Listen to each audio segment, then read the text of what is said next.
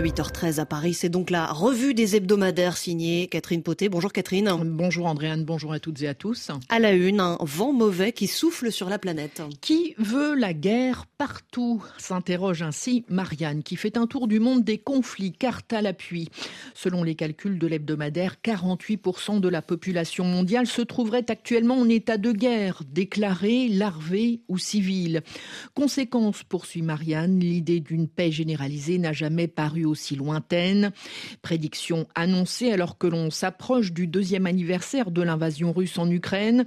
Le camp de la négociation avant tout semble manquer d'arguments pour minimiser le danger d'un axe composé de la Chine, de la Russie, de l'Iran et de la Corée du Nord, nous dit Marianne qui ajoute de prime abord les intérêts propres de cet axe entrent en contradiction avec ceux de plusieurs pays occidentaux, sinon avec le bloc occidental dans son ensemble. L'hebdomadaire en veut pour preuve l'expérience de la France dans son ancien précaré africain en Centrafrique, au Mali, au Burkina Faso ou au Niger, d'où la Russie s'est évertuée à la déloger, non par les armes certes, mais en usant d'une diplomatie parallèle ultra agressive, conclut Marianne. La Russie qui concentre l'attention à l'heure où, vous le disiez euh, Catherine, on approche du deuxième anniversaire de l'invasion de l'Ukraine. Une guerre sale, sinistre, sanglante, déplore l'Obs, une guerre de prédation massive, ajoute l'hebdomadaire qui a décidé de donner la parole à des écrivains ukrainiens à commencer par Andrei Kourkov, l'un des plus connus à l'étranger. Il explique que lorsqu'il était enfant, il aimait regarder les avions. Ces dernières années, poursuit-il, quand je rêve que la guerre se termine, je ne lève plus les yeux pour chercher des avions dans le ciel. J'y cherche les oiseaux, leurs chants, leurs cris. C'est par leur voix que parle la nature. Celle-ci nous rappelle constamment que la guerre n'est pas un phénomène naturel. Un peu plus loin, le témoignage d'un autre écrivain, Artem Chapey, qui s'est engagé dès le lendemain de l'attaque russe, nous dit l'Obs. Il raconte Le plus dur, c'est le matin. Je me réveille après une nuit de sommeil et la guerre est toujours là. Nous ne pouvons pas nous rendre. Nous sommes obligés d'épuiser la dictature par nos propres souffrances. Il raconte aussi sa rencontre avec un autre soldat auquel il demande s'il a tué beaucoup de gens. Les yeux de l'homme, âgé d'une cinquantaine d'années, se remplissent de larmes. Ce sont des gens comme nous, explique-t-il. On les a jetés sur nous comme des chiens. Si ce n'est pas moi, ce sera d'autres gars. La guerre, c'est aussi la guerre de l'information, Catherine. On en parlait à l'instant, là où Marianne parle de diplomatie parallèle ultra agressive de la Russie. Le point parle d'usine à mensonges. Selon lui, la France est en effet la cible d'une vaste opération de déstabilisation menée par Moscou, menée notamment par un présumé site d'information qui annonce par exemple Emmanuel Macron annule son voyage à Kiev, il a peur des bombes.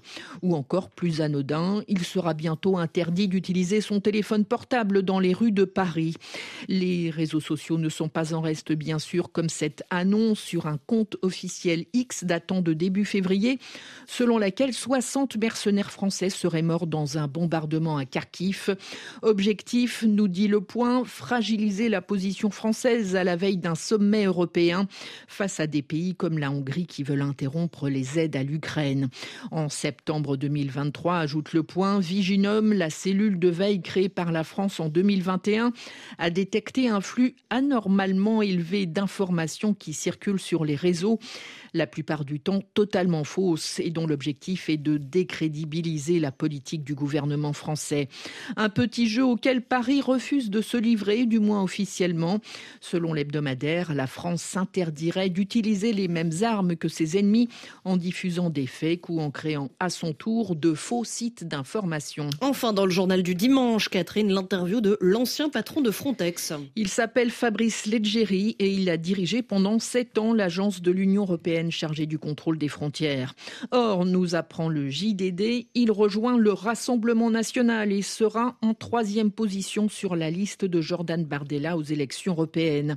C'est un gros coup pour le RN, nous dit le JDD, qui donne la parole à l'ancien haut fonctionnaire, lequel affirme avoir voulu contrôler l'immigration, mais avoir subi des pressions et ressenti un abandon général.